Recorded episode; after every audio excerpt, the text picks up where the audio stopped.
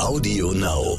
Tolle Bilder, emotionale Story, super Social Media Marketing. Man muss heutzutage einfach wahnsinnig viel machen, weil mhm. der Kunde eben so überall durch die Gegend hüpft, von Device zu Device, von Kanal zu Kanal und überall für ein echtes, ganzheitliches Kundenerlebnis muss ich, wie gesagt, halt überall eben unterwegs sein. Und da muss ich ihn überraschen. Und ich glaube, das ist der Haupteffekt. Also ich darf ihn nicht nur überraschen und operativ schlechte Arbeit leisten, sondern ich brauche mein Fundament und dann muss ich mit irgendwas um die Ecke kommen.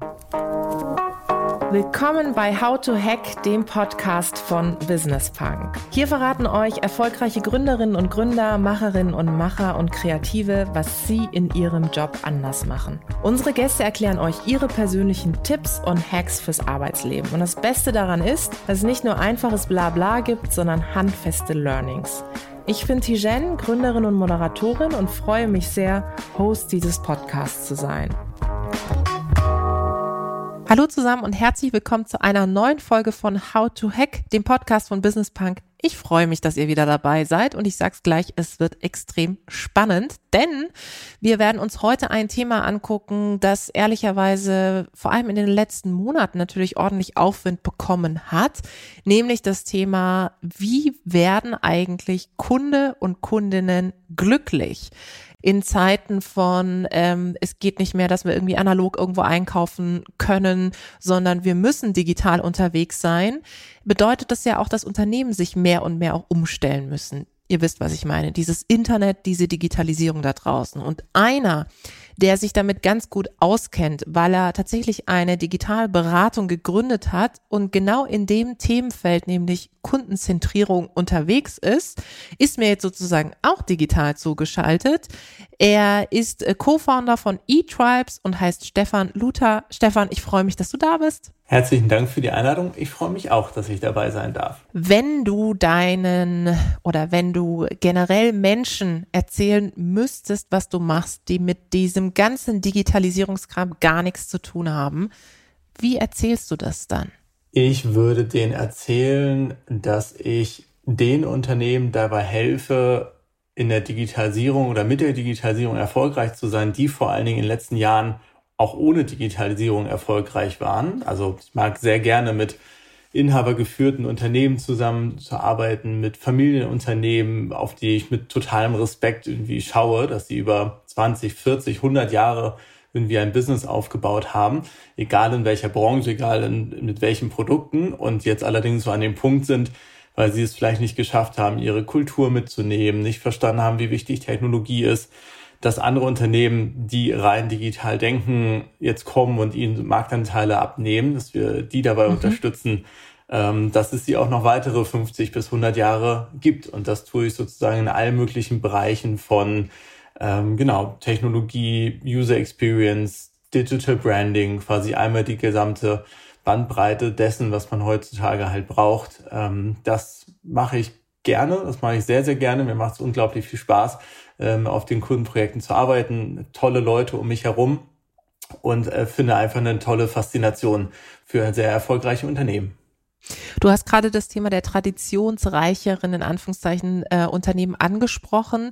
Ähm, damit meinst du beispielsweise Unternehmen wie Otto oder auch Kind oder auch Vitra, für die du ja auch schon einige E-Commerce-Projekte umgesetzt hast. Jetzt mit diesem ganzen Wissen auch der letzten Jahre, was würdest du denn sagen im Hinblick auf unser Titelthema sozusagen dieser Podcast-Aufnahme?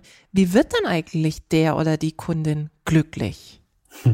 Also was ich auf jeden Fall beobachtet habe und wenn du mich fragst, was mit dem Wissen von heute, ich habe definitiv gesehen, dass das beste Produkt der Welt nichts bringt, wenn der Kunde nicht erreicht wird, wenn der Kunde nicht gefragt wird und so weiter. Und gerade mit den angesprochenen Produktunternehmen, mit denen ich bisher zusammengearbeitet habe, so war es halt früher. Irgendjemand hat sich ein tolles Produkt ausgedacht und hatte es relativ leicht irgendwo an den Endkunden zu bringen. Es hat sich halt mittlerweile völlig umgedreht und gerade bei den Produkten, von dem wir einfach genügend haben. Ne? Also niemand braucht die zwölfte Jeans, die siebte mhm. Uhr, das dritte Trampolin, sondern wir leben halt alle irgendwie in Luxus und Zufriedenheit. Und von daher ist der äh, Kunde, also wir selber, so viel kritischer geworden, zu entscheiden, was er jetzt haben will, wie er es kauft, wo er kauft, dass sich das eben komplett umgedreht hat. Und das heißt, jedes Produktunternehmen insbesondere muss halt jetzt einmal schauen, wie sie welchen Kunden erreichen.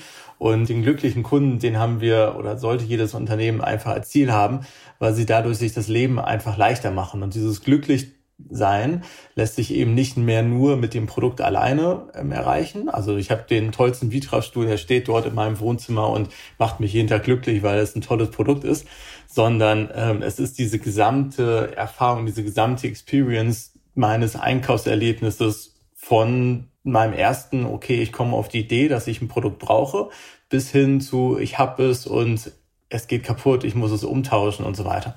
Und auf diesem ganzen Weg dahin gibt es einfach enorm viele kleine einzelne Steps, wo Kunde und Unternehmen in, ja, in Kommunikation treten. Und ich glaube, dann ist der Kunde am glücklichsten, wenn jeder einzelne Punkt dieser Kommunikation irgendwie positiv ist. Also es hat ganz viel was mit Positivität zu tun, ganz viel was mit ähm, ja mit Gefühlen. Also gerade wenn wir an Projekte herangehen, dann ist gerade diese Gefühlsexperience, nenne ich sie mhm. jetzt mal, oder Gefühlsvision, ähm, das allererste, was wir versuchen irgendwie zu erarbeiten. Das heißt, wie soll sich eigentlich dein Produkt oder die gesamte Shopping Experience jetzt in ein, in fünf Jahren anfühlen? So und erst wenn wir das beschrieben haben, brechen wir das eigentlich runter und sagen, okay, und wo genau, über welchen Kanal, bei welchem Feature und wie hilft dir dann eigentlich Technologie, Design, Branding und so weiter eigentlich dafür. Und die meisten Unternehmen machen es genau andersrum. Sie überlegen sich, okay, hier, welches System führe ich ein, welches Feature brauche ich denn eigentlich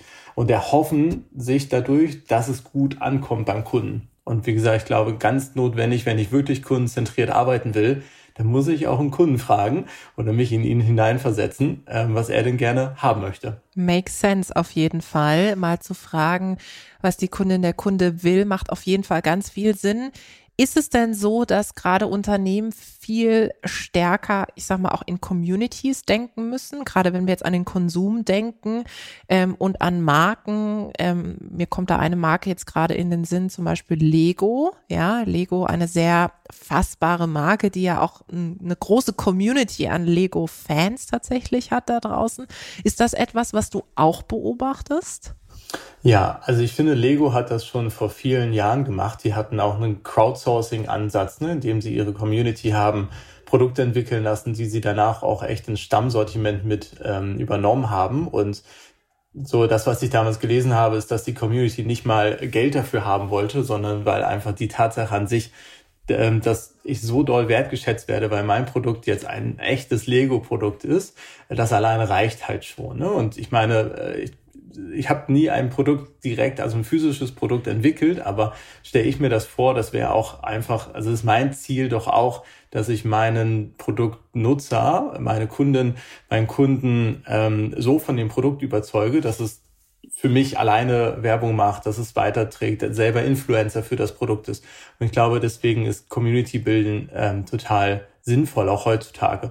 Und der Überbegriff für mich darum ist eigentlich so Personifizierung. Also mhm. Also wir versuchen ja alles, ob es jetzt im Personal Branding auf LinkedIn ist, ob es die ähm, Fashion-Influencer sind oder mittlerweile auch einfach in jeder Branche. Irgendwo wollen wir diese Personen nach vorne stellen und eben nicht mehr nur das Produkt oder das Unternehmen, sondern also Menschen kaufen von Menschen. Daran glaube ich ganz fest, egal ob es Dienstleistungen sind oder Produkte. Und deswegen ähm, gibt es aktuell einfach diese starke Personifizierung und die Communities drumherum sind absolut das. Jetzt ähm, ist es ja so, du hast äh, gerade die Personifizierung angesprochen, dass ich jetzt auch in meinem Umfeld natürlich stark merke, dass viele Unternehmen Gesichter nach vorne stellen, ja, ganz unterschiedliche Gesichter. Das können eigene Mitarbeiterinnen, Mitarbeiter sein, die zu Botschafterinnen, Botschafter werden. Das ist hier und da auch manchmal der CEO selbst oder hoffentlich bald auch mehr die CEOs. Ist das denn gut? Beziehungsweise, was würdest du sagen, welche Herausforderungen bringt das auch mit sich? Also ich glaube, dass die Community selber, die Konsumenten, Konsumentinnen mittlerweile schon ziemlich genau merken, ist es fake, ist es einfach nur aufgesetzt. Also Authentizität ist ähm, enorm wichtig bei dem ganzen Thema, weil jeder das sofort checkt. Ist das jetzt eben nur das Stockfoto von allen möglichen Menschen, die da plötzlich aussehen, als wären sie glücklich? Oder ist es eine echte Hintergrundstory mit echten Menschen dahinter? Und dann darf das auch alles nicht so 100% perfekt sein. Also Authentizität ist halt auch mal zu erzählen, hier, es gibt halt Ecken und Kanten. Es gibt eben nicht nur das Perfekte dahinter. Und ja, deswegen sollten die Personen bei der Personifizierung einfach echt sein, die echten Geschichten erzählen. Und ähm, ich glaube halt auch, weiteren Effekt zu erzählen, dass Kunden glücklich sind, ist halt einfach, dass wenn sie sich mit dem Produkt identifizieren mhm. und die gesamten Journey und das wir identifizieren uns halt einfach am, am besten mit anderen Menschen, die vielleicht so sind wie ich oder so, wie ich gerne sein wollen würde. Ähm, auf jeden Fall glaube ich, ist das halt auch ein Grund, warum eben doch so viele Botschafter da mittlerweile draußen unterwegs sind. Was würdest du denn sagen, was ist so äh, ein absoluter Fail, was man machen kann? Du hast das Thema der Authentizität angesprochen, ähm, aber gerade im Bereich Customer First, wie es so schön heißt, also Kunde, Kundin wirklich glücklich zu machen, gibt es mit Sicherheit noch einige andere Fails. Ja, das ist eine gute Frage. Also ich würde jetzt mal ein Beispiel nehmen, warum ist Amazon für mich einfach eines der kundenzentriertesten Unternehmen, weil sie, ähm, egal ob es ausgenutzt wird oder nicht, aber ich kann einfach alle meine Produkte kann ich retournieren, beziehungsweise habe einfach einen sehr, sehr transparenten Prozess. Und Klar, aus unternehmerischer Sicht nach hinten raus sind dann die Unternehmen die Leidtragenden, die egal wie, wie das Produkt zurückkommt, sie müssen es irgendwie auch wieder ähm, retournieren und äh, weiterverwenden. Aber es ist tatsächlich so eine bedingungslose Kundenorientierung, auf jeden Kommentar einzugehen, auch eine ganze Menge Vertrauen seinem Kunden zu geben, also dass ich eben nicht, also dass es wirklich ein Problem gibt mit dem äh, Produkt oder dass es irgendeinen Verbesserungsvorschlag gibt, dass Rezensionen ernst genommen werden und so. Also ich glaube, der, der Fail ist tatsächlich zu sagen, ich bin kundenzentriert, aber ich reagiere nicht, mich mhm. interessiert die Meinung nicht, ich weiß es eigentlich besser und so. Und da gibt es tatsächlich nicht da gibt es so wenig Mittelwege dazwischen, sondern ne, entweder ich äh, möchte mich wirklich auf meine Kunden einlassen und dann hat das auch eine ganze Menge zu bedeuten, ähm, oder halt eben nicht. Hm. Das ist absolut wichtig, was du sagst, weil äh, natürlich durch das Thema äh, Digitales habe ich auch das Gefühl, dass die Tonalität und die Geschwindigkeit des Feedbacks natürlich eine ganz andere ist. Also heute äh, gehe ich irgendwie in meine Instagram-App oder ähm, bin auf Twitter unterwegs oder auch, du hast LinkedIn vorhin angesprochen. Ähm, und äh, da kann ich natürlich einfach so ganz schnell Feedback geben. Ich bin mit etwas unzufrieden, ich sehe, wo die Leute arbeiten, ich kann relativ schnell irgendwie drunter schreiben. Das bedeutet ja im Umkehrschluss für Unternehmen, dass sie viel stärker und besser in ihrer Kommunikation werden müssen. Wie kann das Unternehmen denn gelingen? Ich glaube auch, dass viele Unternehmen es einfach nicht gewohnt sind, gerade wenn man sich diese klassische mehrstufige Vertriebskette mhm. anguckt. Mhm. Ne? Also für mich ist das ähm, eigentlich unvorstellbar, so als rein digitaler Mensch, dass es Unternehmen gibt, die Produkte entwickelt haben, ohne jemals den Endkunden direkt irgendwie kontaktiert zu haben, sondern da gab es einen Importeur, einen Fachhändler, einen Großhändler bis zum Einzelhändler. Ich glaube, dass dafür wurden auch Marktforschungsunternehmen äh, gegründet, damit irgendjemand dem mal Feedback gibt sozusagen.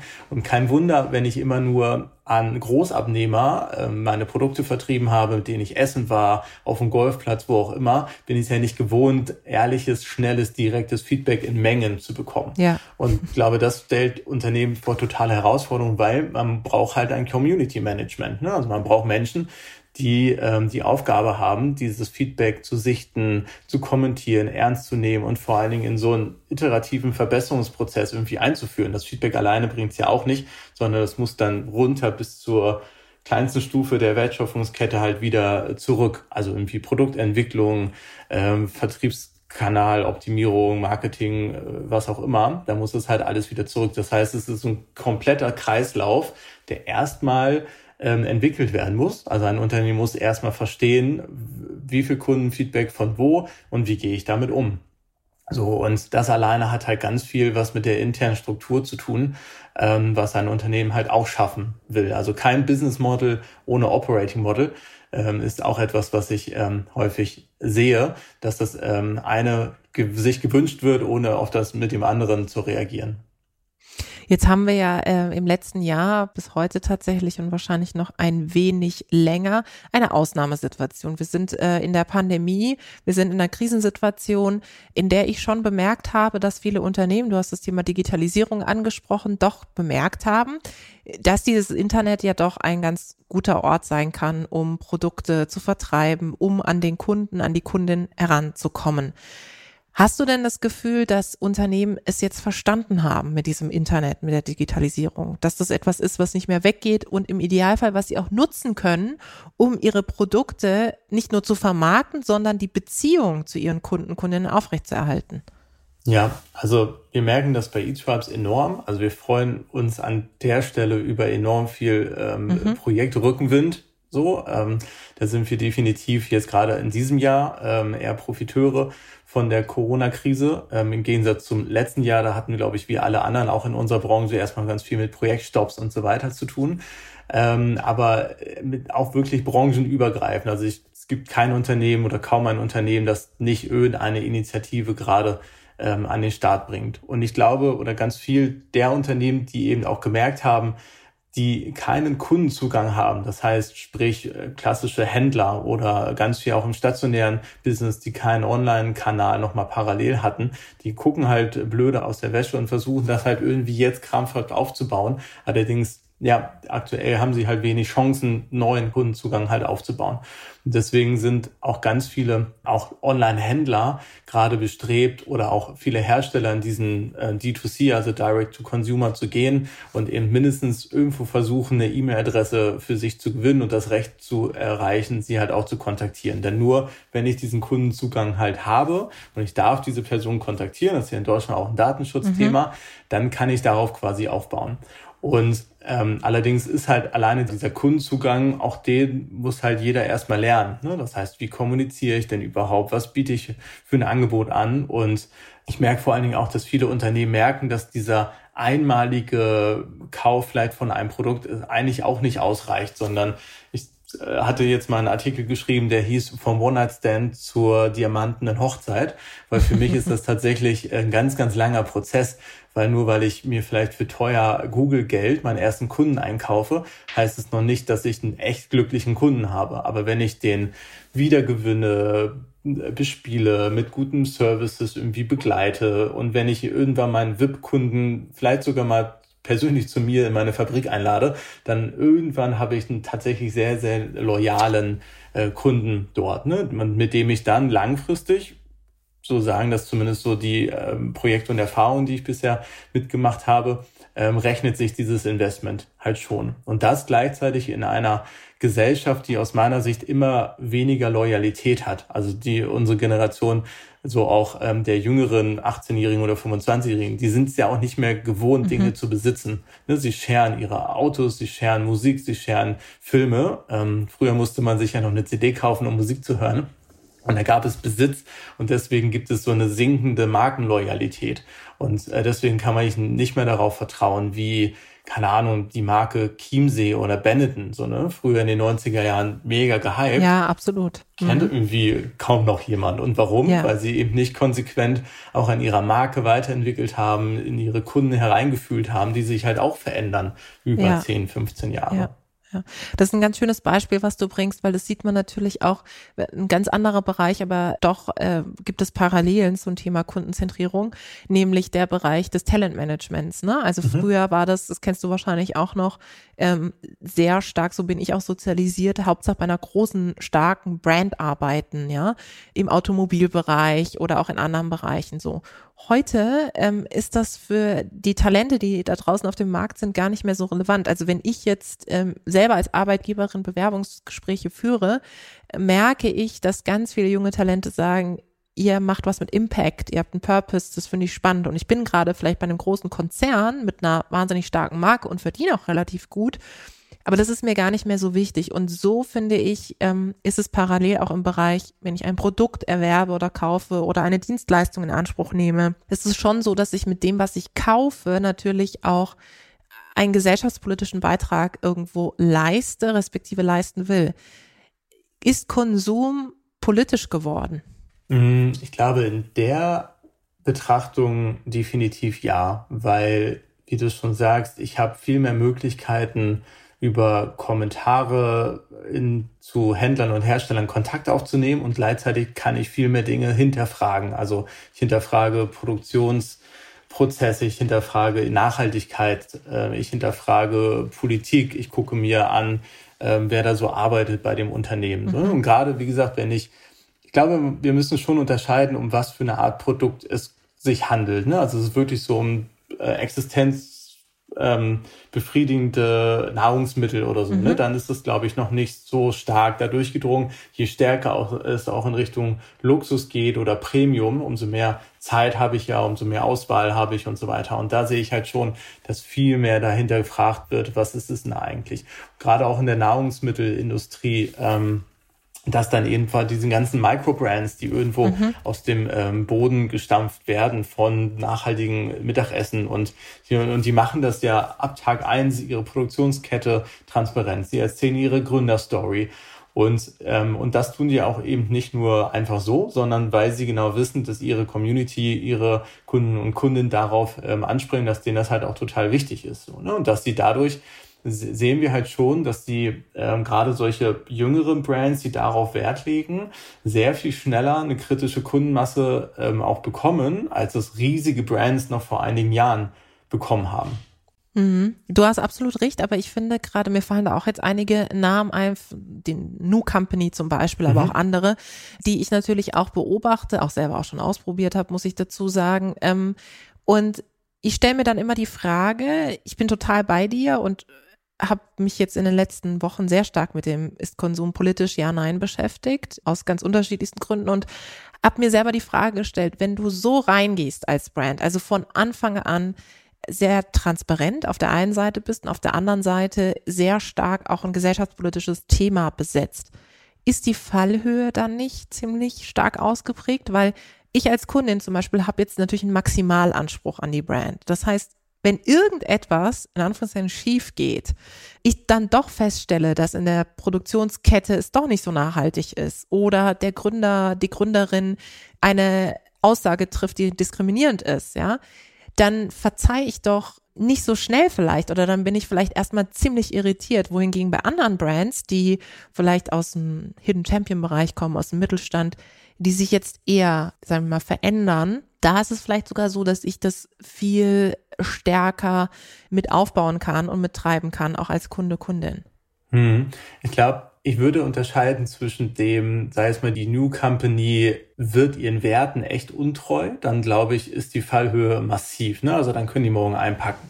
Wenn sie allerdings irgendwo sich mal vertan haben und diesen Fehler transparent machen, dann glaube ich eine starke Community, dass sie eher verzeiht. Ne? Also dann lieber transparent und Kommunikation sich hinstellen und sagen, okay, war blöd, Trotzdem glauben wir hinter unsere Werte und hier ist nachgewiesen, dass wir das jetzt irgendwie besser machen. Dann, glaube ich, macht es sogar so eine Marke noch attraktiver, äh, zeigt halt Ecken und Kanten. Was ich allerdings sehe und äh, sehr genau beobachte, ist, was passiert. Also jede Microbrand kommt aktuell irgendwo an ihre Skalierungsgrenzen. Ja. Die wollen ganz gerne von einer auf 30 Millionen Euro wachsen schaffen das allerdings aus eigenen Mitteln nicht, gehen dann so strategische Kooperationen ein mit dann einem irgendwie einem großen Konzern. New Company würde sich Nestle oder sowas anschließen, oh weil eben Nestle sagt, okay, guck mal, die sind viel schneller, mhm. die brauche ich ein bisschen für meine Story, ich möchte ja auch nachhaltiger mhm. werden und so. Und das ist erstmal so verlockend für beide Seiten, ne? weil sie einfach nur sehen, okay, Nestle hätte eine coole, hippe neue Marke und mhm. Nu hätte plötzlich stärkt bessere Einkaufskonditionen, mehr Reichweite, Zugang zu ähm, Lebensmittelregalen, wie auch immer. Aber ich kenne kein Beispiel, wo es nach einem Jahr tatsächlich echt positiv gegangen ist, sondern so der, der Purpose hat sich vermischt. Die Mitarbeiter haben sich nicht mehr so richtig wohlgefühlt, sind rausgegangen aus dem Unternehmen. Für die Kunden war das jetzt nicht mehr ganz so klar, okay, ist das jetzt tatsächlich noch meine Love Brand, die ich da noch so habe, für die das äh, ich so eingestanden habe. Sowas beobachte ich gerade. Also inwieweit kann eine so authentische Marke, wovon es tolle Gründerstories aktuell ja auch gibt, wie lange können die das eigentlich treiben? Ne? Also können sie wirklich zu einer weltweit großen Brand werden, die nachhaltig Impact auch bringt und andere Konzerne wie vielleicht ein Nestle dann auch ablöst an einer gewissen Position. Ne? Also ich glaube, es ist zu früh um das irgendwie jetzt mit Ja oder Nein zu beantworten. Aber es ist schon etwas, interessiert mich persönlich, ja, dass ich ein bisschen absolut. eben auch ähm, beobachte und hoffe, dass tatsächlich nachhaltig ähm, dort äh, Impact äh, geschieht. Und wenn es vielleicht nicht eine Marke alleine schafft, diesen großen Schritt zu bringen, sondern zum Umdenken der großen Unternehmen bewegt, weil eben wir als Community und Konsumenten dann doch wiederum mehr Druck ausüben können, dass wir große Brands vielleicht eher bestrafen, indem wir Produkte ignorieren, die eben mhm. nicht meinen Werten entsprechen. Das ist ganz spannend, was du sagst, weil ich hatte vor kurzem eine Unterhaltung mit einer Freundin, die auch Startup-Gründerin ist und die genau vor diesem Schritt jetzt steht. Sie hat selber ein sehr nachhaltiges Business aufgebaut und äh, will jetzt natürlich skalieren und hat auch ähm, ja sehr spannende Kunden und Kundinnen und ähm, ist auch eine tatsächlich eine Love Brand, ja so und sie hat jetzt die große Möglichkeit, ähm, einen Investor äh, zu bekommen, der nicht ganz sozusagen Nestle, aber sagen wir so in die Richtung ist. Und dann fand ich ihre Argumentation ganz spannend, weil sie meinte, naja, pass auf, bevor die das Geld weiter in etwas Blödes ausgeben, in etwas Schlimmes investieren, sollen die doch lieber in mich investieren oder in unser Unternehmen, weil damit tun sie was Gutes. Das fand ich ganz spannend, aber hier wäre ja tatsächlich spannend zu sehen, wie reagiert dann der Kunde, die Kundin. Glaubst du, dass die Zielgruppe, die ich adressiere, du hast es gerade schon so ein bisschen angedeutet, mittel- bis langfristig abspringen würde oder würden die sich mit verändern? Also ich wünschte mir, sie würden sich mit verändern. Ich glaube, dass dieser Plan nicht aufgeht, weil ich einfach daran glaube oder ja, vielleicht ein ganz kurzer Exkurs. Ich habe mich letztens mit jemandem unterhalten, der in dem Fernsehbusiness noch unterwegs ist. Und ich dachte, es gibt kein Fernsehen mehr, weil ich einfach selber kein Fernsehen mehr konsumiere. Und habe mir auch mal Zahlen zeigen lassen und so. Ich bin vom Glauben abgefallen, wie ja, groß Wahnsinn, ne? doch einfach noch so, ja, wie viele Menschen im Fernsehen und auf normale Werbespots reagieren mhm. und so weiter. Und deswegen glaube ich ganz fest, dass es einfach verschiedene Bereiche von Menschen gibt, die genau für manche Produkte eben einstehen und für manche eben nicht. Und ähm, ich glaube, so nehme ich dich jetzt auch wahr. Wir würden, wir hoffen uns einfach nachhaltigen Erfolg.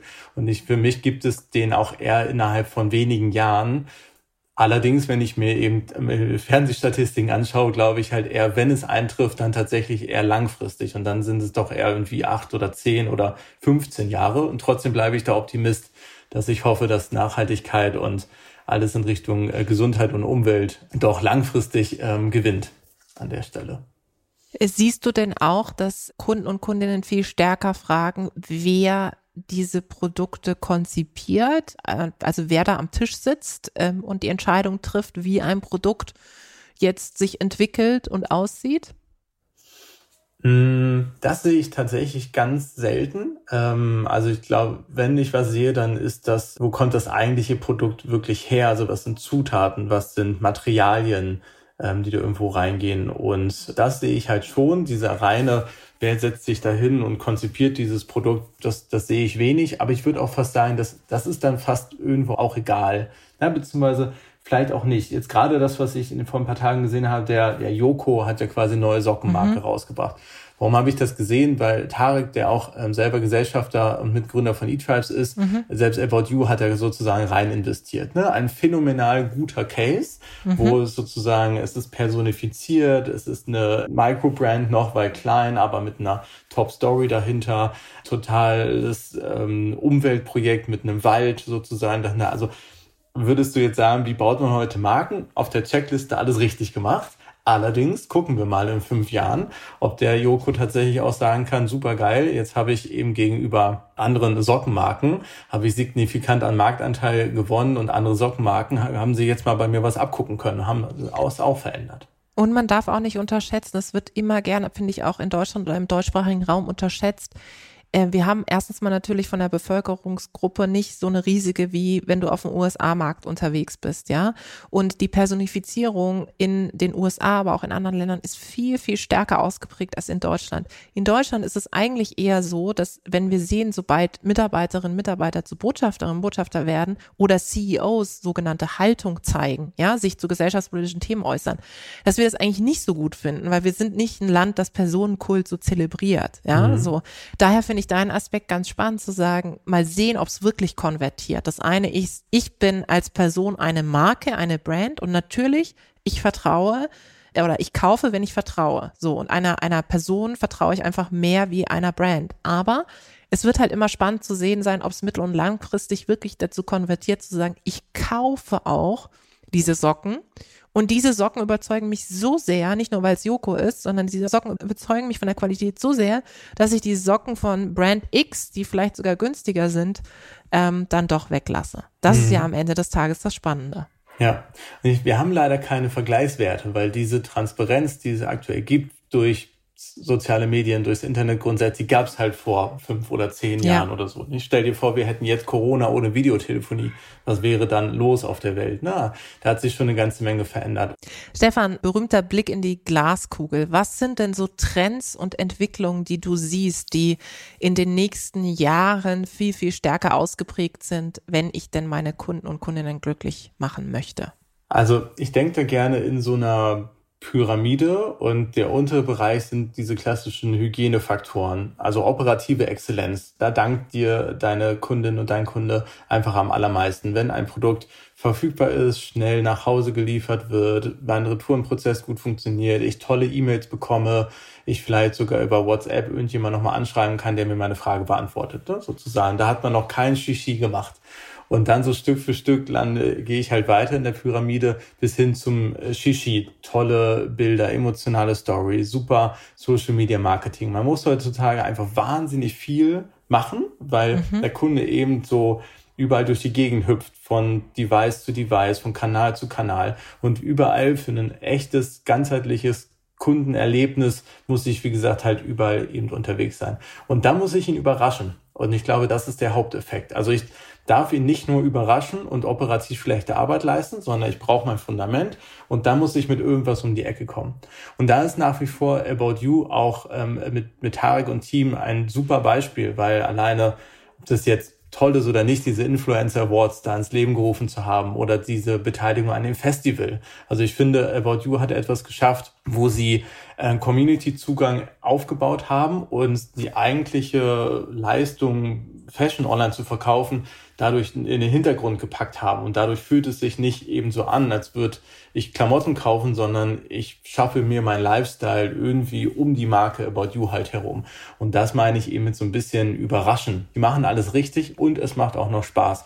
Und komme mit irgendwas um die Ecke, wo ich so einen Aha-Effekt hatte. So, oh cool, das habe ich bisher noch nirgendwo eben anders erlebt. Und E-Commerce entwickelt sich aus meiner Sicht halt eher in so einem grauen Dunst und Einheitsbrei. Also alles ist halt irgendwie gleich. Und ich frage mich halt selber, was ist eigentlich so das nächste, das jetzt kommt? So, ne? Und ganz viel Anfang des Jahres bei den Trends 2021 war natürlich so Videoshopping und mhm. Livestreaming und so. Ähm, ich persönlich bin eher auf dem Punkt, wenn ich noch mal was aufbauen würde, ich würde mich total an diesem Tante Emma Gefühl der 90er Jahre orientieren, ne? Also irgendwie vertrauenswürdig, total konvenient, ja, mir die Wünsche von den Lippen ablesen und das halt irgendwie technologiegestützt. Aber ich suche aktuell genauso dieses Beispiel, wo ich sagen kann, guck mal, die machen das und aus meiner Sicht so richtig konsequent macht das noch keiner. Ähm, aber ja, wir stehen ja auch erst am Anfang. Das ist ganz spannend, äh, dass du das gerade gesagt hast und äh, ich muss gerade so grinsen, weil dieses Gefühl der 90er Jahre, ich bin natürlich auch ein 90er Kind ähm, und das sozusagen bewirkt gleich totale Emotionen in mir, ja, gleich habe ich irgendwelche Lieder im Kopf, ähm, ich sehe Klamotten vor mir, ich sehe blöde Sprüche, wie auch immer ähm, und ich muss so lachen, weil du sagst, Tante Emma, ich folge auf Instagram einem Vintage-Account und ich bin an sich kein Vintage-Fan, ja, mhm. so. Ähm, ich würde mir jetzt nie ein Vintage-Kleidungsstück kaufen. Aber ich bin irgendwie auf diesen Account gekommen und diese Gründerin, die das macht, die macht es so gut. Die streamt dann immer aus ihrem Laden und dann zieht sie sich verschiedene Sachen an, die bei mir einfach wirklich unterirdisch aussehen. Aber bei ihr sieht es so super aus, dass ich fast schon davor war, etwas zu kaufen, obwohl ich, wie gesagt, überhaupt kein Vintage-Fan bin. Und das sehe ich eigentlich als Trend, dass dieses Gefühl viel, viel stärker hervorgerufen werden muss. Du hast die Personalisierung angesprochen, aber auch dieses, hey, ähm, setz dich mal mit einem Thema auseinander, was du vielleicht gar nicht auf dem Zettel hattest. So. Mhm. Und das finde ich total spannend. Also Kunden, Kundinnen zu bekommen, die per se an sich vor vielleicht sogar Corona gar nicht auf dich aufmerksam geworden wären. Und da muss ich sagen, sehe ich eine große Chance, gerade für Brands, die vielleicht gar nicht von Anfang an so einen gesellschaftspolitischen Auftrag hatten oder haben, wie jetzt zum Beispiel New Company, aber an sich durch dieses Thema Pandemie sich so transformiert haben und jetzt ganz anders und viel effektiver die Kunden, Kundinnen ansprechen, als dass es vorher der Fall war. Ja, ja das glaube ich auch und ich hoffe das auch, dass es aktuell eben nicht nur ein Trend ist oder ein situationsbedingter Erfolg, ähm, sondern dass es ein, ich glaube schon, dass es bei uns äh, Menschen grundsätzlich ein, ein Umdenken gibt und eine Nach-Corona-Situation, mhm.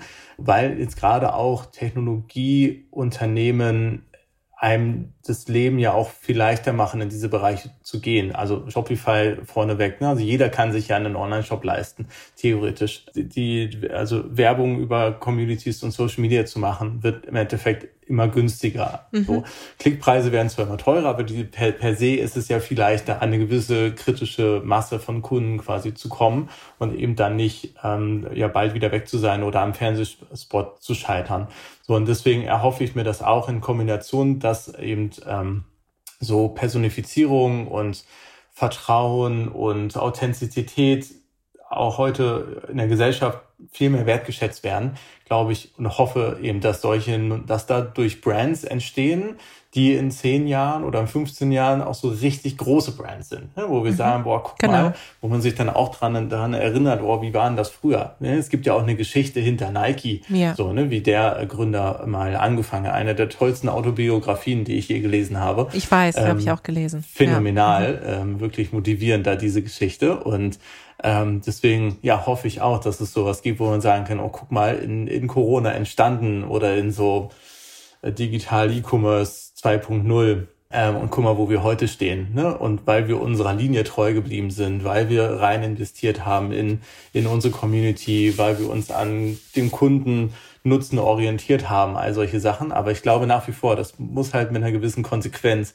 auch einfach ähm, weitergeführt werden und eben nicht jetzt mal und danach schlafe ich wieder ein. Die Zeiten, ich glaube, das klappt eben nicht mehr. Nee, das ist vorbei. Vielen, vielen Dank, lieber Stefan, für dieses super spannende Gespräch. Ich habe selber noch mal ganz viele Inspirationen bekommen, auch gerade im Bereich Digital Branding und ich hoffe, ihr da draußen konntet auch ganz viel für euch mitnehmen und natürlich achtet darauf, wo und bei wem ihr einkauft. Vielen Dank. Vielen Dank an dich.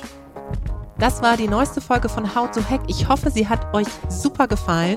Abonniert uns fleißig auf AudioNow oder wo auch immer ihr Podcasts hört. Dieser Podcast ist jetzt vorbei, aber wir hätten noch einen anderen Podcast-Tipp. Worum es genau geht, erzählt euch der Host am besten selbst. Hallo, ich bin Michelle. In unserem Podcast heute wichtig geht es nicht nur um die ganz großen Fragen, sondern auch um die Geschichten dahinter. Es geht um Hintergrundwissen und wirkliche Erkenntnisse. Dazu spreche ich mit handverlesenen JournalistInnen, mit SpitzenpolitikerInnen und auch mal mit meinem Opa. Wir wollen, dass ihr fundiert und informiert in den Tag startet. Hört doch mal rein, heute wichtig, auf Audio Now und überall, wo es Podcasts gibt. Audio Now.